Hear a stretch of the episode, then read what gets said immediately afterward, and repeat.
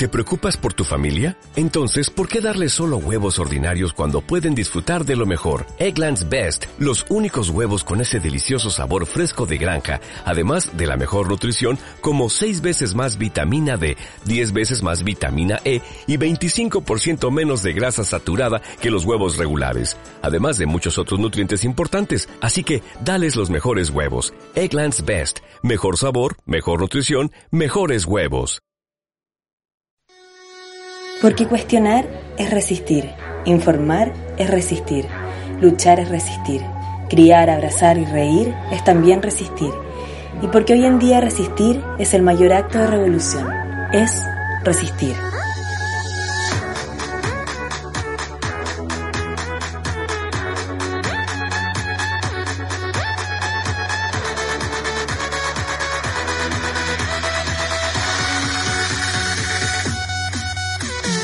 Hola, hola, bienvenidos, bienvenidas, bienvenidas al podcast Es Resistir. Hoy día me encuentro con Sofía. Hola. Y con eh, Eloisa. Aló. Oh, Oye, sus saludos estuvieron muy aburridos. Ya, no Ah. importa. Domingo. Eh, parece día domingo. Eh, bueno, hoy día tenemos una invitada muy interesante y eh, vamos a hablar un poco de cómo ha estado afectando el coronavirus en Latinoamérica. Eh, porque hemos hablado un poco en otros capítulos de cómo ha afectado en Alemania, de cómo ha afectado en Estados Unidos y quizás un poco bastante de cómo ha afectado en Chile, pero em, los países en Latinoamérica están siendo cada vez más afectados y la verdad es que nos interesa mucho saber qué pasa con nuestros países hermanos. Eh, para eso eh, tenemos de invitada a Jennifer Marx. Hola Jennifer, Hola, hola. si puedes dar una pequeña eh, presentación de tu persona y que le cuentes a los auditores quién eres. Claro. eh, bueno, yo soy Jennifer, como bien dijiste. Yo soy eh, médico. Soy originalmente de Nicaragua. Mi papá es alemán. Soy un mix un poco extraño. Eh, pero bueno, eh, comencé trabajando en, en Nicaragua como médico. Luego fui a Alemania. Continué trabajando allá. Y bueno, por cuestiones de la vida, acabé estudiando una maestría en salud internacional y salud pública y ahora actualmente me encuentro trabajando eh, también como médico, pero para una organización médico humanitaria que se está enfocando en dar apoyo COVID a la región de Latinoamérica. Currículum. Mira. Bastante Sí, todo el grande. currículo bien. La. Oye, pero te faltó decir qué signo eres. es lo que más me importa. En realidad, sí, Leo, por favor. Ah, Creo que ya, ah, por eso, por eso. Mira. explica porque vi todo mi currículum. Sí. Somos ¿Es de las mismas, somos de las mismas. Oye, eh, qué bueno, pues entonces va a tener muchas cosas para compartir con nosotras y que podamos tener una interesante conversación. Eloisa, te dejo Ah, la palabra. ya. Muchas gracias. Eh, bueno, como para tener una primera idea de lo que está pasando en Latinoamérica. Eh, por lo que vemos de cifras, estamos ahí en aumento, como que el, hotspot dejó de estar en Europa y ahora se está moviendo hacia Estados Unidos, América en general. ¿Cómo ves tú esa evolución de los números en Latinoamérica, Caribe, Jennifer? Eh, bueno, sí, en efecto, como decía Elo, los números ahora están aumentando eh, progresivamente en América Latina, eh, sobre todo, bueno, América Latina más Estados Unidos, ¿no? En la parte también del norte. Eh, también hay que ver mucho, ¿no? Que tiene que ver con el hecho de cuándo empezaron los casos, ¿no? Ya sabemos de que cómo, cómo comenzó todo, comenzó en la parte de Asia, luego se movió el foco a Europa y los casos empezaron a aparecer un, o un poco después de, de la ola que, que, empezó en Europa. Entonces, en efecto, vamos como un poquito más atrasados, pero estamos viendo cómo eh, progresivamente los números están aumentando. Eh, en la parte, bueno, en, en los Estados Unidos eh, es realmente preocupante, ¿no? Porque sabemos de que eh, prácticamente casi así, pronto vamos a tener eh, Estados Unidos solo teniendo casi un millón de, casos totales, ¿no? Casos confirmados. Eh, luego tenemos, por ejemplo, en el lado de Sudamérica a Brasil, que ya está teniendo eh, aproximadamente unos 50.000 casos, ¿no? Creo que el país que está liderando en Sudamérica la cantidad, el número de casos y luego le sigue de cerca Perú y Ecuador. Eh, esto, una cosa en cuanto a los casos, ¿no? En cuanto a los números, eh, yo quería eh, decir de que es una cosa, uno puede ir siguiendo tablas, uno puede intentar dar el seguimiento con los números y qué es lo que debemos de hacer, ¿no? Pero que hay que tomar en cuenta de que esos son como el pico del iceberg, ¿no? Es lo que logramos ver, lo que logramos captar, lo que logramos eh, a las personas que logramos hacerle diagnóstico. Eh, pero hay una gran cantidad de casos que no están siendo notificados y eso no nos permite también ver eh, con claridad qué es lo que está pasando aquí en América Latina.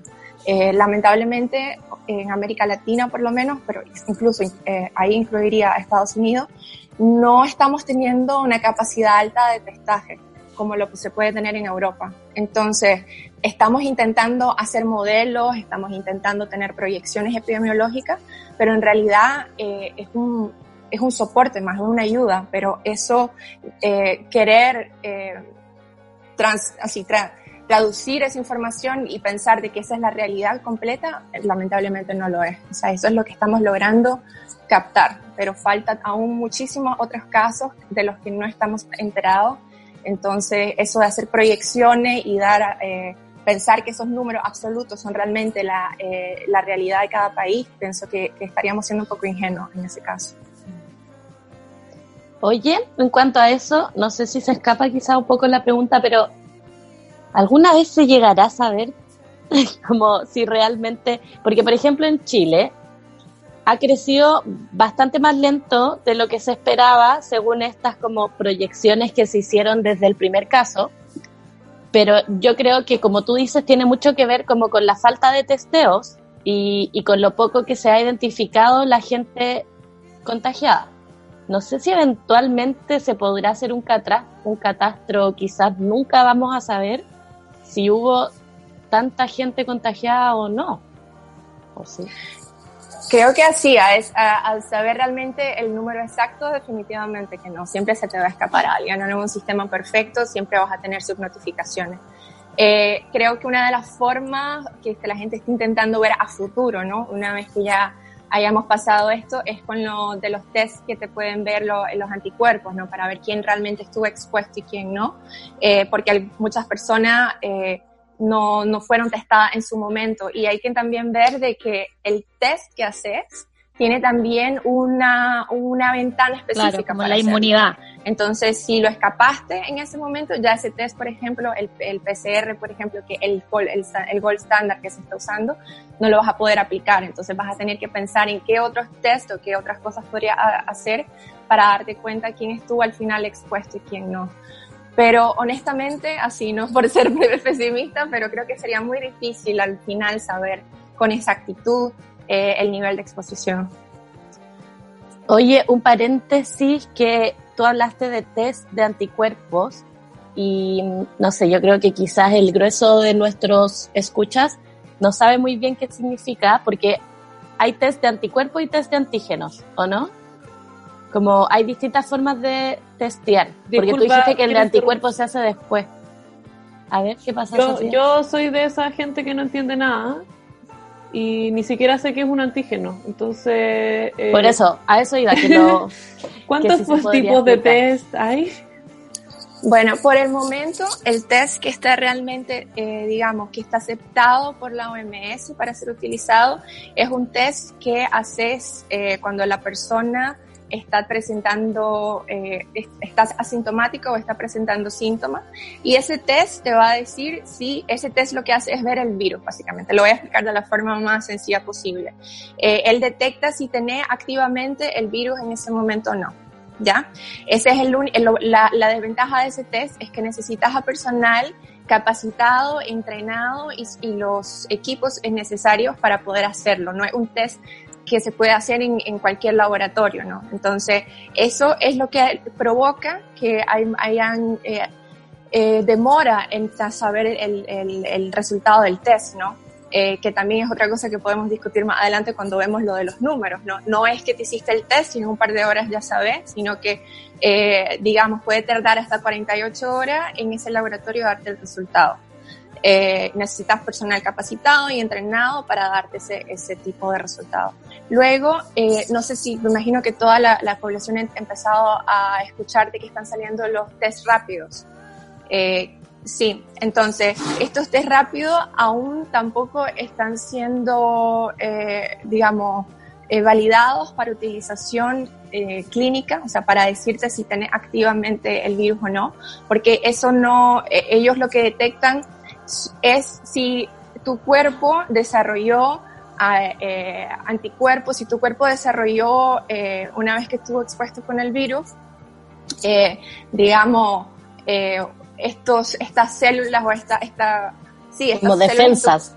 Sí, estas defensas para, exacto, la inmunidad, para, para combatirlo.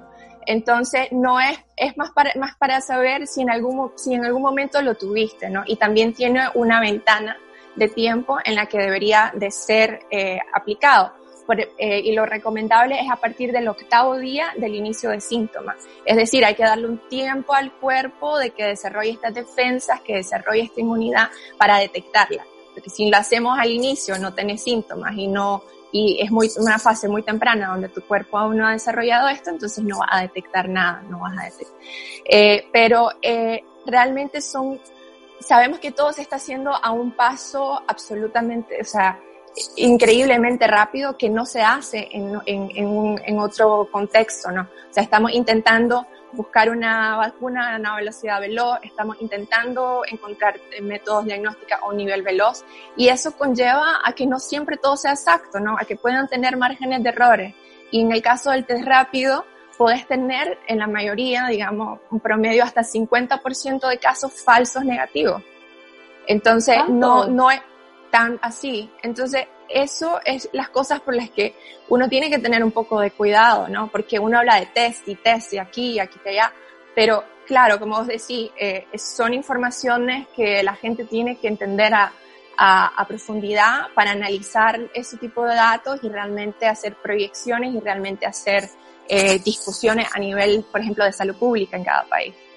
Eh, entonces, por ejemplo, acá en Brasil está pasando que ya hay muchos test rápidos en el mercado, pero eh, no se le llega a explicar a la gente, ¿no? Que eso realmente no, tienen que tener cuidado y que el uso incluso no está validado porque no, no es la, sino o no lo hacen de la forma correcta que debería de hacerse o lo utilizan eh, con un fin que no es el fin del test o simplemente terminan teniendo un test que no es el correcto, o sea, perdón, un resultado que no es correcto.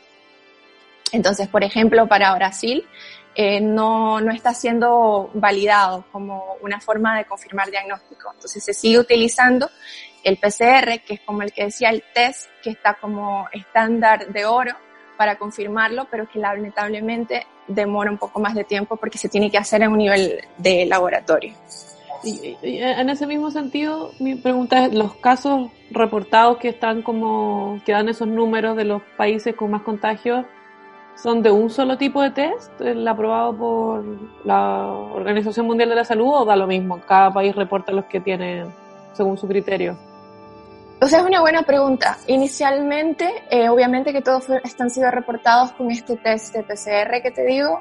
Hoy en día puede ser que algunos ya estén empezando a utilizar los resultados del test rápido. Lo ideal o lo que se recomienda es que aún con el test rápido, que hagas un chequeo otra vez con el PCR para confirmar que ese resultado realmente es válido.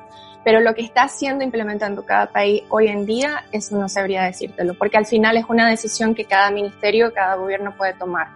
Eh, hay que tomar también en cuenta que no todos los países van a tener la misma capacidad para hacer este test en el laboratorio, ¿no?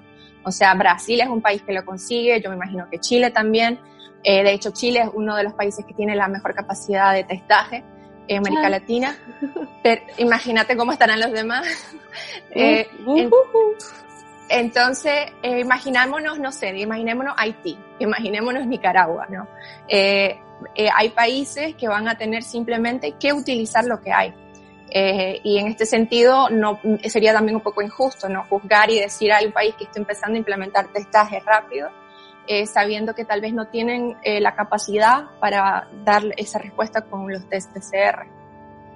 Pero, pero lo que yo igual he estado leyendo, por lo menos lo que es África, es que la Organización Mundial de la Salud, la OMS, conjunto con universidades y como academia, están dando asesoría como en el momento de la crisis empezaron a hacer asesoría inmediata a los distintos centros de laboratorio de países de África para eh, como capacitar, implementar y, y que realmente ellos tengan las capacidades dentro de lo que se puede, por, por ejemplo, tomar los, la PCR, que es lo que la Jennifer está hablando. Mm. Como que igual se están tomando medidas como para que los países donde uno cree, donde uno podría pensar, donde no tiene la capacidad de testaje, que se logre. Y lo que ha pasado, que ha sido un poco polémico, es que, por ejemplo, países donde uno cree que tienen todas las capacidades, como Estados Unidos, ha sido todo lo opuesto, donde realmente, porque no se prepararon de forma adecuada, no han tenido las capacidades y no tienen el- los test suficientes. Mejor O tomar sea, cloro, Como dijo, como dijo Trump.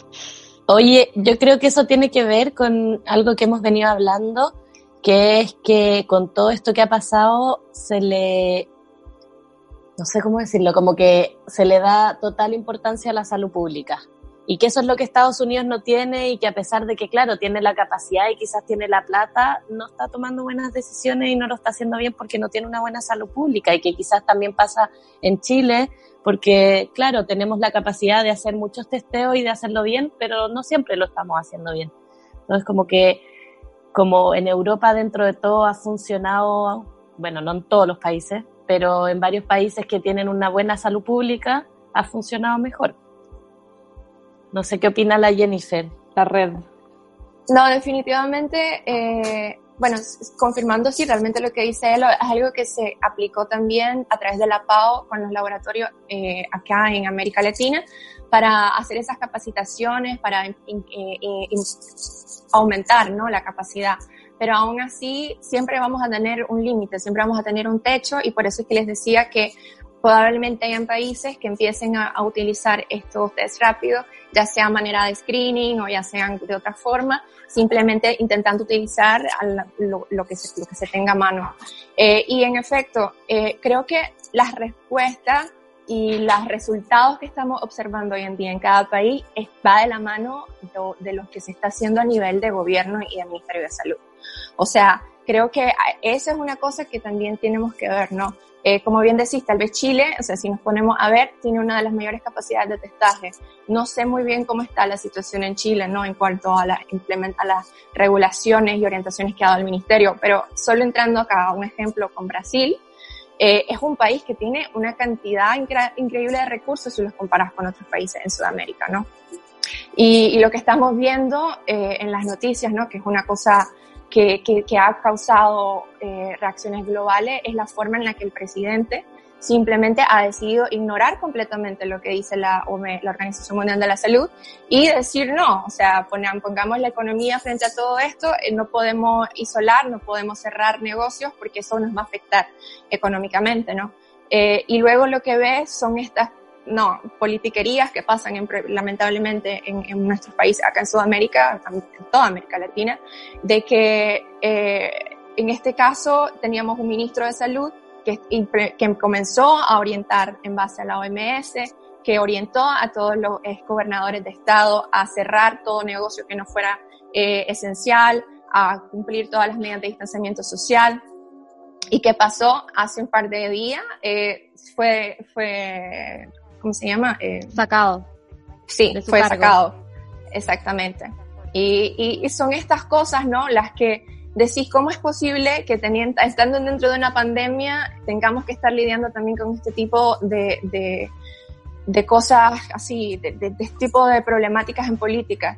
Eh, eso realmente es lo que afecta al fin y al cabo los efectos y los números que va a haber. ¿Qué tanto está invirtiendo cada gobierno a nivel nacional para realmente que se cumplan todas estas medidas de, salud que, ha intentado, que, ha dado eh, la Organización Mundial de la Salud, pero no solo ellos, no, muchos científicos a nivel mundial, países que ya han estado eh, combatiendo esto desde antes de nosotros, eh, donde nosotros podemos ver todas las como experiencias, todas las cosas que, que, ellos han aprendido para implementarlas. Entonces es bien triste que en América Latina, habiendo tenido, entre comillas, un tiempito más para prepararse mejor, no logremos implementar todas estas lecciones y no logremos implementar las medidas que ya están comprobadas que, que, son las únicas que nos pueden apoyar. O sea, si aún, aún no tenemos vacuna, aún no tenemos un tratamiento que digamos que es efectivo, entonces no nos queda lamentablemente nada más que proteger a la población. Y, y, en América Latina también lo preocupante es, así cuando uno lo compara con Europa, es la cantidad de personas vulnerables que viven en nuestros países, ¿no? La cantidad de personas que tenemos que viven del sector informal, donde simplemente decir el mensaje quédate en casa no funciona, porque la gente tiene que salir todos los días para subsistir, para alimentar a toda la familia que tienen, ¿no? En la casa. Eh, una casa en la que viven de 10 a 12 personas a veces, ¿no? Una casa que puede ser que no tenga acceso a agua, que no tenga acceso a, así, a los servicios eh, urbanos básicos. Y uno dice como mensaje, lávate las manos, ya, pero ¿con qué agua? Si el agua aquí en mi barrio llega una vez cada dos semanas, eh, y, son este, eh, es una, eh, sí, son tantas problemáticas complejas las que enfrenta una población en América Latina que me parece realmente irreal, ¿no? Que, estemos teniendo que lidiar en algunos países con, con, mandatarios que no se toman en, no se toman en serio, ¿no? esta cuestión. Mm. Uf, eh, sí, como dantesco total, pero igual sería interesante ahondar lo que acabas de hablar, Jenny, del tema de la mm, que como sabemos, como somos todas latinoamericanas, como la pobreza extrema que se vive en, América Latina, eh, la cantidad de gente que vive, eh, más de 100 millones de personas que viven en poblaciones, villas, favelas, que viven hacinados, como tú bien decías, y pedirles que se queden en las casas y que no salgan el, ¿Qué es lo que tú has visto como la realidad, por ejemplo, de Brasil, en Río? Eh, ¿Cómo se ha podido lidiar eso? ¿Cómo se han tratado de ayudar esos lugares? En el caso de Río e incluso Sao Paulo, ¿no? que son de las ciudades acá y estados, son Río, ciudad y estado que han tenido eh, mayor número de casos, pero que también son las ciudades que tienen mayor cantidad de personas viviendo en favelas. Eh, lo que se ha visto increíblemente es la gran capacidad organizacional perdón, que tienen estas poblaciones y eso sorprendentemente no ha venido por parte del gobierno, sino ellos mismos se han protegido y básicamente han dicho, bueno, nosotros nos han dejado siempre de lado todo el tiempo, no vamos a esperar que ahora el gobierno se ocupe de nosotros, vamos a ver cómo nosotros mismos nos protegemos.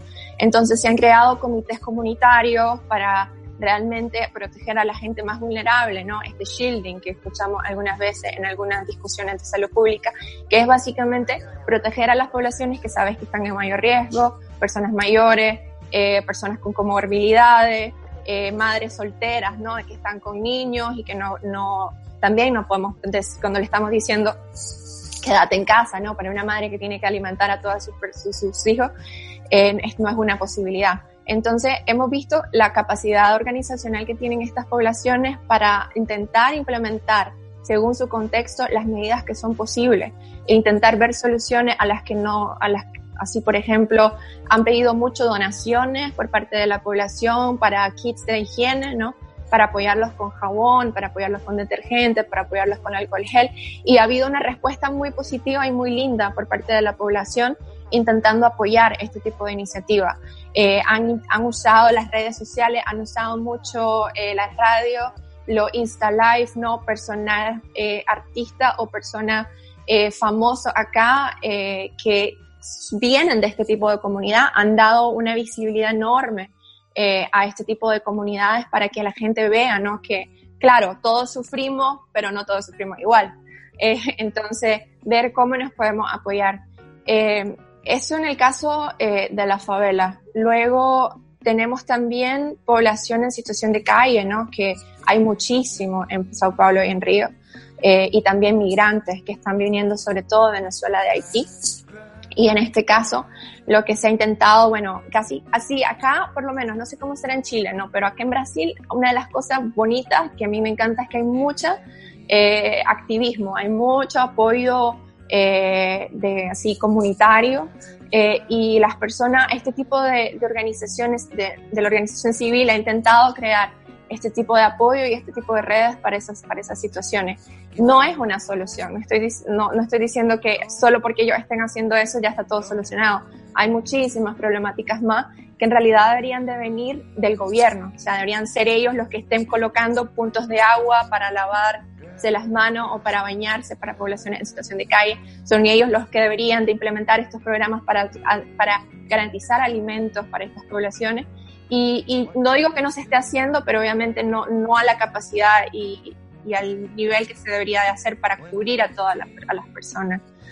Em, pero así, creo que uno está haciendo lo que se puede, pero definitivamente que no hay, creo, a nivel global una respuesta de qué se puede hacer eh, cuando estamos trabajando en, en ese tipo de contexto tan complicado. O sea, yo no quiero tampoco imaginarme cómo podrá ser también en un campo de refugiados, independientemente si sea en América Latina o en otro país, ¿no?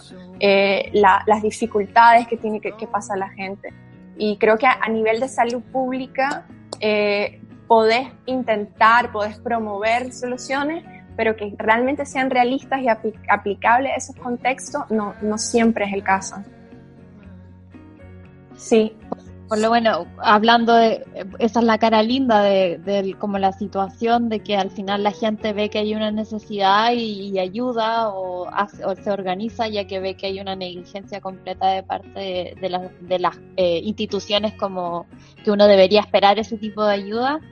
Em, pero sí eh, he leído y tú mencionaste que había una ayuda económica de parte de distintos gobiernos, por ejemplo de Brasil eh, ha existido. Sí, en parte de Brasil, pero realmente, bueno, ayuda es ayuda, ¿no? No creo que sea lo suficiente, tampoco sé el monto exacto, pero según lo que he escuchado, eh, es una ayuda y está limitada a cierto tipo de poblaciones que realmente, digamos, están con, viviendo, subsistiendo con lo mínimo. Y sé que en Ecuador también se implementó algo. Eh, para apoyar a este tipo de poblaciones también que necesitan eh, nuestro apoyo en estos momentos. Lo que hay que tener en cuenta, y yo creo que es necesario también de parte de los gobiernos cuando implementan este tipo de soluciones, es que vaya de la mano de una información adecuada. Eh, de cómo acceder a este tipo de apoyo, porque por ejemplo, digamos, vamos a pasar, vamos a pasar un bono, ¿no? Y se va a distribuir día tal, en tal lugar entonces vas a ver obviamente una cantidad grande de personas conglomeradas esperando recibir este tipo de apoyo o bono. Y, estamos diciendo justamente evitemos aglomeraciones, evitemos eh, distanciamiento social, por favor, un, metro y medio de distancia.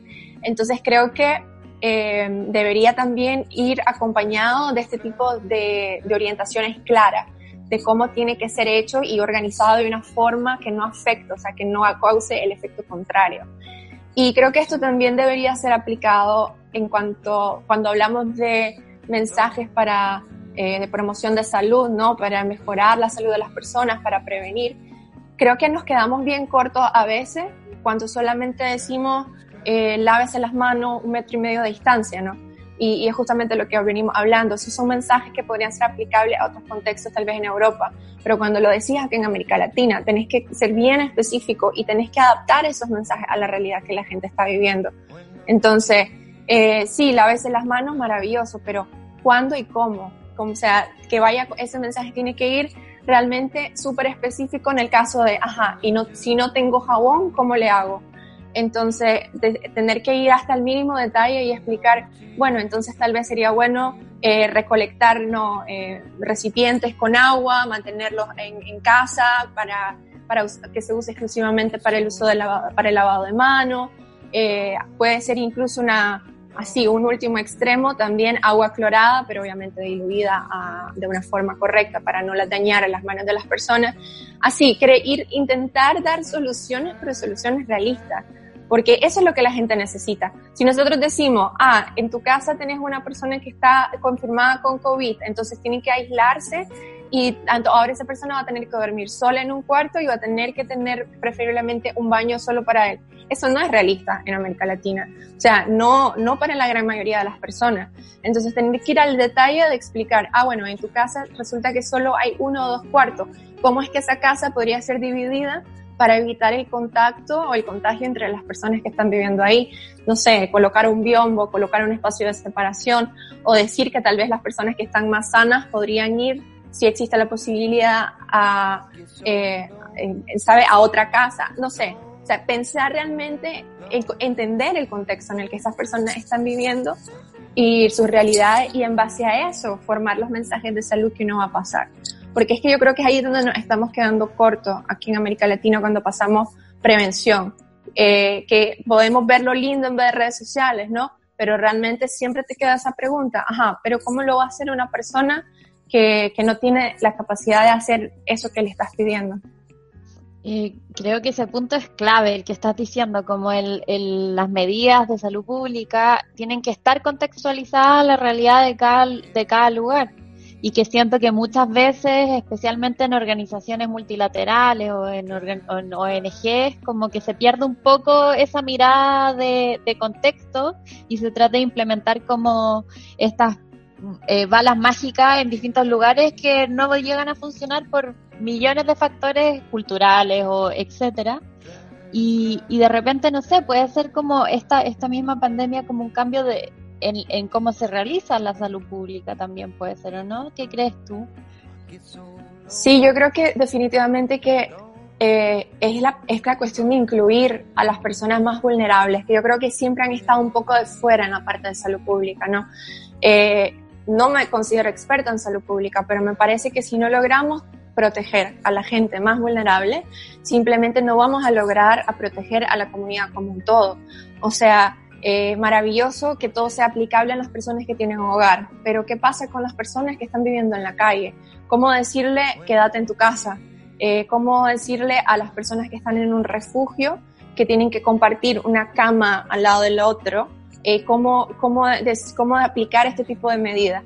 Eh, pueden haber soluciones, no serán las mejores, pero podrían haberlas. Pero creo que es que no llegamos nunca hasta ese punto de especificidad eh, para, para ver, pero qué es lo que necesitan esta gente. A ver, ¿qué es, ¿cómo es que paso ese mensaje? ¿Qué puedo hacer aquí?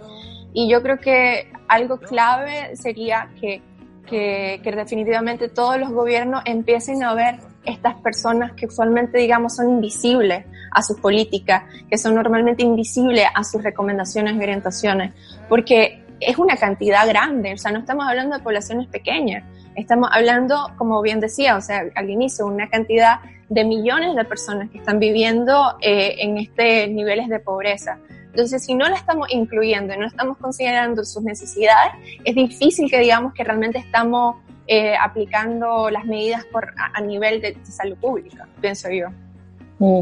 El problema creo también es que estamos hablando de gobiernos, como lo hemos dicho recién, que ni siquiera están atendiendo a lo que está diciendo la OMS, que ni siquiera están atendiendo como a medidas de salud pública que son más generales y que no contabilizan a, a población que quizás no está tan en riesgo. Entonces, ¿cómo podríamos exigirle a ellos o hacerles saber? No sé, yo pienso sobre todo en Chile, pero es porque lo que tengo más cercano, pero en realidad en casi toda Latinoamérica es igual. Tenemos poblaciones indígenas, tenemos poblaciones eh, rurales que, que viven de otra manera y que, no sé, tenemos un gobierno que ni siquiera piensa en la gente que vive en, la ciudad, menos va a pensar en los que están en los campos, lo que sea. Eh, y eso es lo preocupante, porque solo para darte un ejemplo ahora que acabas de decir, poblaciones indígenas, o sea, el Estado acá en Brasil, que está en la peor condición, donde el sistema de salud ya colapsó y no hay capacidad siquiera para eh, cuidado intensivo, es el Estado de Amazonas y es donde tenés una gran cantidad de, de comunidad indígena, ¿no? O sea, ahora el gobierno federal aprobó la construcción de un hospital, ¿no? Un hospital de campaña, digamos, pero no se ha dado un deadline, no se sabe exactamente cuándo se va a empezar a ser construido, cuándo estará listo, pero el hecho es que el sistema ya está colapsado. Y, y es una tristeza porque si volvemos a ver, ¿no? Desde el punto de vista de salud pública también, si se pudo haber se tenía que prever que ese tipo, que los estados con menores capacidades, con menores recursos, previamente al COVID eran los que se tenían que priorizar y que los mensajes de prevención para estas poblaciones también tenían que haber sido adaptados porque simplemente viven y tienen en forma, en, de forma distinta, tienen dinámicas diferentes de, en sus comunidades, ¿no? Eh, y, y, también, bueno, sí, completamente toda la razón. No estamos hablando de un escenario ideal, pero tenemos, estamos lidiando con gobiernos que ni siquiera se preocupan por la gente que, digamos, tiene recursos, ¿no? Eh, porque si ni siquiera son capaces de implementar la medida de, decir distanciamiento social, eh, estamos muy lejos de pensar que, se van a importar por este tipo de, problemáticas. Eh, Sofía, iba a, quería preguntar algo. Eh, sí, eh, me pasa que en realidad, por lo menos en Chile, siento que las autoridades están tan desligadas con la vida real de las personas que es francamente casi estúpido pedirles que hagan algo decente. Entonces, eh, yo no sé cómo en realidad uno pudiese solucionar eh, la gobernanza en cuanto a salud pública en Latinoamérica, porque me da la sensación de que no es solo en Chile que las, autoridades son totalmente eh, nefastas, inoperantes, eh, y están en otro planeta, según yo.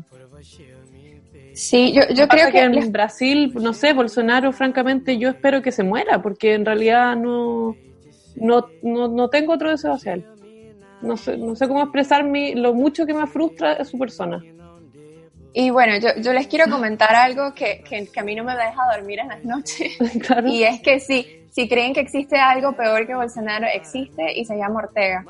Eh, Daniel Ortega, el presidente de Nicaragua y su esposa slash primera dama, eh, es, es una cosa, asusta eh, a un nivel así que yo, yo, no sé si reír, si llorar, ¿sabes? Llegas al punto de la esquizofrenia, porque no logras entender cómo una persona puede ser de esa forma. Eh, al día de hoy, o sea, Nicaragua no ha implementado absolutamente ninguna medida de, de, salud, de salud pública, ninguna. Y por el contrario, ha estimulado y promovido todo lo que vendría siendo en, en contra de las medidas que uno está intentando tener en el sentido de que nunca se cerraron fronteras, hasta el día de hoy no se ha hecho. Eh, no se hizo, no se prohibió para, por ejemplo, a, los estudiantes, ya sea universitarios o de las escuelas, que, que se, se detuvieran las clases. Al día de hoy siguen abiertas todas las escuelas. O sea, Nicaragua sigue funcionando, es como un mundo aparte, paralelo de la pandemia porque no hay absolutamente ninguna medida. Ellos están reportando 12 casos en total, que es, a mi parecer, una, un falso, ¿no? Porque es una subnotificación extrema. No es posible que El Salvador, que tuvo el primer caso confirmado el mismo día que Nicaragua y que implementó desde el inicio cierre de frontera y ha hecho un testaje muchísimo mayor que el de Nicaragua, tenga al día de hoy 298 casos, casi 300, con 8 muertos y que Nicaragua solamente tenga 12. En un país donde se está promoviendo eh, hacer aglomeraciones, donde se, durante Semana Santa se promovió eh, todo lo que fueran actividades de recreación, donde se han hecho marchas, o sea, marcha en contra del COVID. Se llama Amor en los tiempos de COVID. Pero ¿qué, es eso, por favor? Parece un absurdo, parece que te estoy, les estoy contando una cosa que es mentira, pero es cierto. Y ustedes ven eh, así, personal de salud haciendo literalmente una, eh, un, tipo carnaval, una marcha, desfilando en la calle, eh, promoviendo las medidas de, de, seguridad, que según ellos solamente es lavado de manos. Pero entonces, eh, francamente, suicida la idea, todo. Como... Todo, realmente lo es. No es una cosa en donde honestamente debería, para mí, a mi parecer, la OMS y muchos otros países eh, porque, a ver, esto va a afectar a Nicaragua, pero eso también va a afectar a los, todos los otros países fronterizos. O sea, sí, y, y definir, o sea, Cuba, solamente Cuba creo que registró como seis casos, ¿no? De personas que venían de Nicaragua que eran COVID positivos. O sea, llegó un punto que íbamos a tener más nicaragüenses positivos en Cuba que en Nicaragua. Eh, y, y honestamente es preocupante porque Nicaragua es el segundo país más pobre de América Latina después de Haití. Entonces te puedes imaginar la capacidad de respuesta que va a tener este país si las cosas se salen de control. O sea, una capacidad lo, más mínimo posible. Y yo también me pregunto quiénes van a ser esas personas que van a tener acceso a, este, a esta a, digamos, estas unidades de cuidado intensivo, porque tampoco están disponibles en todo el país. La mayor parte está centralizada en la capital que es donde viven casi dos millones de, habitantes, pero luego las personas en las comunidades rurales, luego las personas que habitan en la parte atlántica del país, donde tiene, hay muchas comunidades indígenas y también el sistema de salud pública no está tan bien establecido.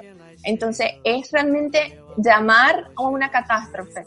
Y, y este tipo de cosas realmente son yo, yo, no sé si habrá algo parecido, está pasando algo parecido en África. Obviamente esto no pasó en Europa porque hubiese sido un escándalo, pero estas cosas pasan, ¿sabes? En América Latina y nadie, muchas personas ni saben al respecto. Y eso es lo preocupante, ¿no? De que, que, que este nivel de, de malo, de mal gerenciamiento, de, de, de, de políticas de gobernanza y de políticas suicidas casi, no estén llevándonos a un punto donde haya una ente reguladora que diga, esto no puede pasar, simplemente no hay forma, ¿no? Y, vuelvo a, tu pregunta, que no tengo forma de cómo contestarla, pero definitivamente que tenemos que aprender en un futuro, ¿no? A que esto no puede, debería volver a pasar nunca más y pandemias van a volver a pasar. O sea, estamos expuestos a esto lamentablemente también en un futuro y deberíamos realmente de aprender y entender, ¿no? Esas lecciones, idealmente. Pero pero sí, realmente...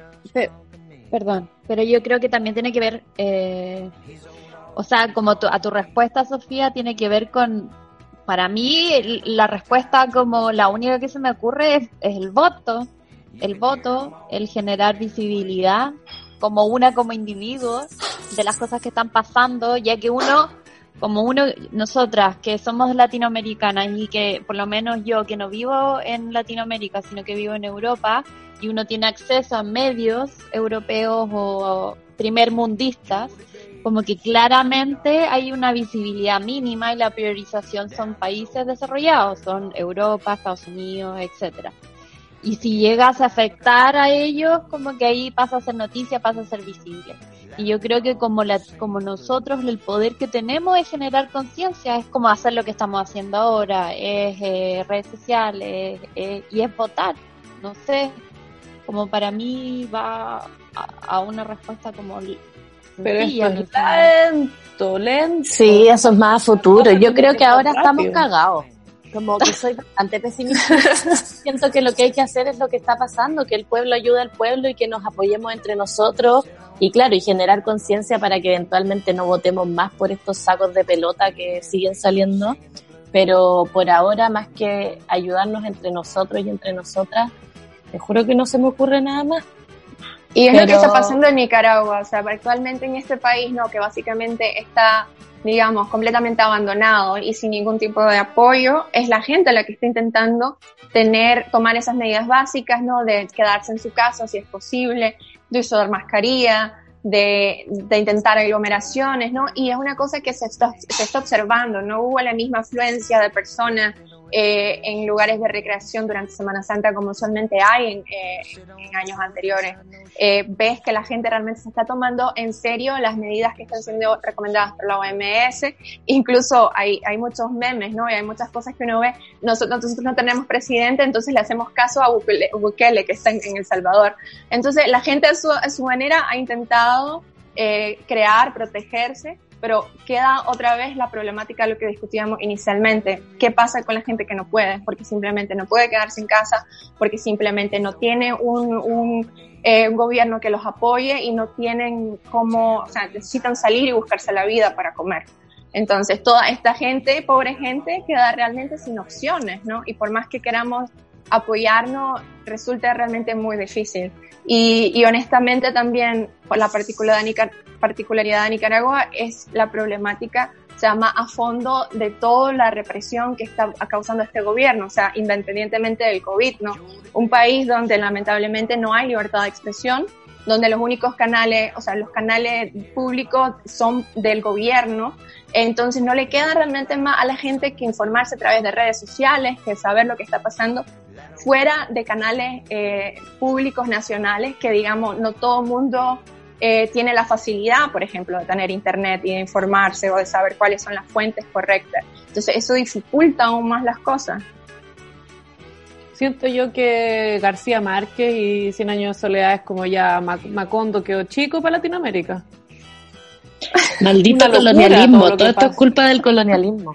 Sí, claramente, pero no sé, como que la gobernanza en Latinoamérica no tiene sentido a veces.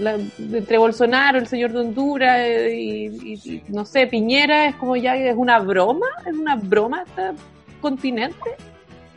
Sí, no, o sea, eh, es que habría como que hacer un análisis o podrían hacerse, ustedes podrían hacerse un podcast como que de cada país de América Latina por los próximos meses, porque cada país realmente, como dicen, es una cosa increíble, ¿no? México también, AMLO ha hecho cosas que uno se pregunta, no, pero ¿qué está pasando? Y, y es, es muy complejo, es muy desolador también, es un poco triste, pero al final así, realmente creo que el pueblo cuida del pueblo y, por este momento, por lo menos en Brasil, la situación no se ve muy positiva a futuro, no solamente por cómo están aumentando los casos, sino también por que no estamos viendo que se esté aprendiendo o que se esté intentando eh, modificar ¿no? las leyes o digamos las orientaciones. Siempre más vamos ya en un camino que dice, eh, por ejemplo, el nuevo ministro de Salud, ¿no? porque les comenté que el anterior fue demitido, eh, está diciendo vamos a buscar forma de tener un isolamiento más light, ¿no? Eh, entonces eso realmente da miedo porque te estás viendo cómo los casos están aumentando, cómo los sistemas de salud en, en, los estados están cada vez más sobrecargados y colapsando eh, y te preguntas cómo es posible que alguien responsable de, de cuidar por la salud pública de este país esté más bien diciendo que vamos a bajarle con una parte de, de aislamiento. Ay, sí. Jennifer, ¿tú has escuchado de Mañalich? ¿Conoce al señor Mañalich? No. El ministro de Salud de Chile, pues. Y que también se manda puros comentarios así iguales, como también es la persona que debería estar a cargo de salvar a la población y hace todo lo contrario. Tiene dichos así como, ¿qué pasa si este virus muta? Porque puede mutar, pero ahora se vuelve buena persona. buena persona así, dice así, es un, es un doctor, o sea, un médico que fue expulsado del colegio médico de Chile por problemas de ética, que no se sabe cuáles fueron, pero se suponen. Y es como la persona menos indicada para ser ministro de salud. Pero así en Chile está muy igual, igual de mal. Pero, por ejemplo, me gustaría saber tú que estás allá y que ves como la que estás en lugares donde eh, como trabajando con gente más vulnerable, trabajando con organizaciones eh, comunitarias, ¿tú sientes que hay como conciencia de parte de la gente de, de, lo nefastos que son estas personas o crees que como que se olvidará rápidamente? Jenny.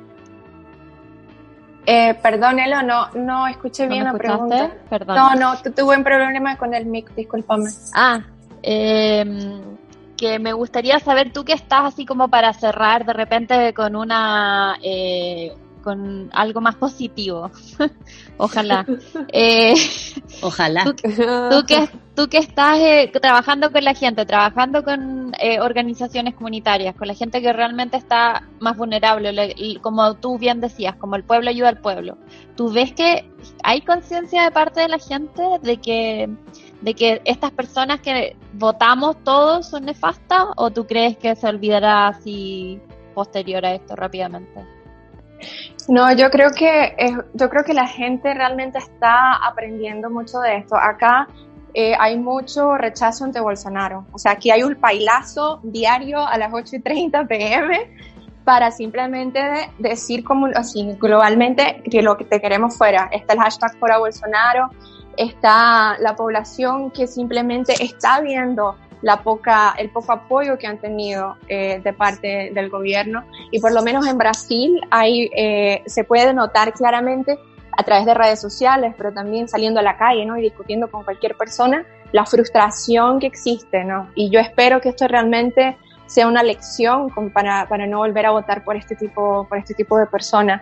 Eh, en Nicaragua me parece que pasa lo mismo, que es otro lugar donde puedo tener cierta cercanía, ¿no? Por redes sociales, por amigos, donde definitivamente también la gente está, bueno, que no es nada nuevo, en realidad Ortega lo queremos fuera desde hace rato, eso solamente nos está ayudando a reforzar eh, el mensaje de que no podemos, no debemos de volver a, a votar por este tipo de gobierno. Y, y, sí, te creo que también este acercamiento que tengo a las comunidades también me ha permitido ver la solidaridad que, que nace a través de esto, ver cómo la, la gente dice, bueno, hay que hacer lo que, lo que sea posible y no, no serán las mejores medidas, pero vamos a ver qué se puede implementar. Entonces creo que incluso hay que nosotros aprender y ver esto que pasó y que les comentaba de las favelas, es una cosa que uno tiene que aprender a, a valorar y a ver, ¿no? Que es una lección para, para, estos tipos de gobiernos? ¿Cómo es posible que entre ellos mismos sepan organizarse y protegerse mejor que, que, que el Ministerio de Salud o, o, ya sea la prefectura o quien sea que tenga que realmente tenga la, la responsabilidad de protegerlos? Eh, entonces creo que sí, en el fondo también van a haber lecciones positivas que nos van a costar tal vez lágrimas y nos van a costar incluso tal vez hasta ser queridos, pero tenemos, yo pienso positivamente que al final de esto veamos hacia atrás, intentemos aprender de todo lo que pudo haber sido mejor, porque pandemias, como decía, van a volver a aparecer. Entonces, y ir viendo cómo nosotros a nivel colectivo, eh, de la forma en la que sea, cada granito cuenta, creo yo. Ya sea ustedes, por ejemplo, dando visibilidad a través de un podcast como este, ya sea uno compartiendo cosas por las redes sociales, ¿no? Para enterarse qué es lo que está pasando en otros países, para darte cuenta que no estás solo, que hay muchos otros países también lidiando con este tipo de problemática y viendo ejemplos, ¿no? Porque si ves que es posible en una favela, ¿por qué no es posible en un barrio X en otro lugar, ¿no? Entonces, ahí vamos. Quedémonos con eso entonces, sí. porque yo en verdad tenía otras preguntas, pero ¿para qué nos metemos en la depresión de nuevo? Mejor dejémoslo ahí. y, y bueno, ojalá pensemos positivo y que estemos haciendo un cambio de mentalidad con todo esto que está pasando. Igual a mí me gustaría eh, mencionar, ya que hoy día es 26 de abril y todos tenemos que tener conciencia, oh. por lo menos los chilenos, que por muy hay una pandemia, hay que estar en casa, hay que tomar medidas, hay que cuidarse, hay que cuidar a su familia, pero por favor no olvidemos lo que estaba pasando previo a esto, no olvidemos eh, las porque esta pandemia ha refutado aún más la desigualdad que hay en Chile, la desigualdad que hay en Brasil, la desigualdad que hay en Latinoamérica completa. Y hay, hay que generar conciencia y hay que generar cambios y hay que partir desde, por ejemplo, en Chile, cambiar la constitución. Y no olvidemos eso y hay que votar y hay que tomar responsabilidad cívica. Por lo menos ese es mi mensaje que siento que hay que continuarlo planteando. Completamente de acuerdo. O sea, si, no, si la gente no se había dado cuenta antes que el gobierno y la derecha, francamente, eh, no pueden hacerse cargo de un país porque consideran que es una empresa y no un país con gente real. Eh, ahora terminaron por, por cagarla, siento. Todos los que no se habían dado cuenta hasta desde octubre, ahora ya en marzo es es innegable, ¿o no? Sí. Vivimos Oye, en un continente muy desigual y hay que aprobar, cabres. Yo apruebo convención constituyente. Les deseamos plebiscitos a todos los otros países para que hagan cosas así. Que saquen a Ortega del, como presidente, por, favor, por ejemplo. Por favor. Pero yo que creo saquen que a sabe, Bolsonaro. Es, es, ¿sabe una cosa bien importante que a mí me parece que hay que también, nosotros, que es una cosa que nosotros podemos hacer, es eh, pasar información a otras personas, porque yo creo que también, eh, como te digo, eh, hay que abrirle los ojos, por así decirlo, a otras personas, eh, mostrando las desigualdades que hay, porque claro, hay tal, habrán personas que están en un punto más privilegiado que tal vez no se dan cuenta de este tipo de realidades. Entonces, intentar de sensibilizar a todo el mundo, ¿no? Porque la verdad es de que hay personas que, que, también tienen necesidad y quieren un cambio, pero tienen más dificultades para hacerlo posible, ¿no? Ya sea porque no tienen los medios, no tienen cómo eh, simplemente organizarse o, ser más vocal, pero creo que también apoyar a otras personas en explicar eh, cómo funciona la política, cómo funcionan las cosas, porque hay muchas cosas que son derechos y la gente no sabe que son derechos. Por ejemplo, en países como Nicaragua, donde Ortega simplemente se le ha ganado todo el mundo regalando láminas de zinc, regalando cerdos y dando un bono solidario, hay mucha gente que de con niveles más bajos de ingreso que piensan que esa es la solución y piensan que si el presidente te me regala educación, me regala tal cosa. No, no son regalos, son derechos y eso es lo que la gente tiene que aprender a entender, a reclamar sus derechos, a entender qué es lo que está escrito en una constitución, cuál es la ley, cuáles son eh, todas las cosas que un gobierno debe darte y que no son regalos, de algún lado están saliendo esas cosas. Eh, y que, por ejemplo, y hay cosas que son derechos universales que deberían de, ser, de estar garantizados y no verlos como, ay, qué, qué buena gente que es mi presidente, ¿no? Eh, y yo creo que eso es una cosa que falta mucho todavía en Nicaragua, lamentablemente, porque no todo el mundo tiene acceso a este tipo de información y como les decía, si pones la complicación de la, de la represión de medios de comunicación que solamente te lavan el cerebro, eh, con esta dictadura, entonces es aún más difícil no pedir o, esperar un cambio eh, cuando son solamente pocas las personas que están conscientes de la problemática y tienen este mirar crítico que, por ejemplo, ustedes tienen sobre la, lo que está pasando en Chile, ¿no? Pero yo imagino que también les debe de pasar, que deben de conocer personas que piensan que en Chile todo está bien. O sea, es lo que nos dijeron de siempre, en todo momento. El oasis de Latinoamérica. Y, y, la realidad también yo creo que lo que tú dices es súper cierto y para el otro lado también, porque como Latinoamérica es una, hay un extremo de gente con muchísimo dinero y que vive una realidad que no es la realidad de la mayoría del país, también es eh, generar conciencia en esas personas, porque si tú muestras que gente se muere en las calles porque no tiene ni siquiera agua o no puede ir al hospital, por mucho dinero que tengan, son personas, entonces igual hay, hay algo de conciencia y moral y, y, también abrir la mente a todos, como de que nuestro, nuestro continente es muy desigual. Mm. Eso, eso me gustaría a mí también decir para terminar, que empecemos como a informarnos más sobre lo que está pasando en los países latinoamericanos. Todo lo que nos contaba Jenny hoy día de Nicaragua, yo en verdad no desconozco no tenía idea y creo que de repente estamos como muy tratando de informarnos de lo que pasa en Europa y en Estados Unidos, siendo que a nuestros lados tenemos países que pueden estar sufriendo mucho, que tienen gobiernos nefastos, que tienen los mismos problemas y finalmente todos son los mismos problemas en Latinoamérica. Somos, fuimos todos colonizados y seguimos siendo parte de este neocolonialismo al que el extractivismo nos hizo no sé cómo decirlo de una manera no tan terrible, pero nos hizo mierda, nos hizo mucho daño. Entonces, empecemos como a preocuparnos más de nuestros hermanos latinoamericanos y a preguntar, a informarnos, a compartir. Exacto. Eso. Oye, Jenny, muchas, muchas gracias por, por darnos tu tiempo, por la información, estuvo buenísimo, nos informaste un montón. Y te no, gracias a usted, chica. Excelente reporte. Cuídese, cuídate mucho del coronavirus. ustedes también se cuidan mucho y de verdad, gracias a ustedes también por dedicar su tiempo a hacer este tipo de cosas y, informar a más personas, porque creo que ahí es donde, ahí desde ahí que tenemos que empezar. Sí, es verdad. Un gusto. Un gusto, y muchas gracias. Chaito. Chao. Chao. Chao a todos, nos vemos la próxima semana, nos escuchamos, nos oímos. La Sofía nos va a poner una cancioncita nuevamente. Ojalá Esperanza ahora. Está muy buena. la cara color Esperanza. No, por favor, no, por favor. Ya, no, ya.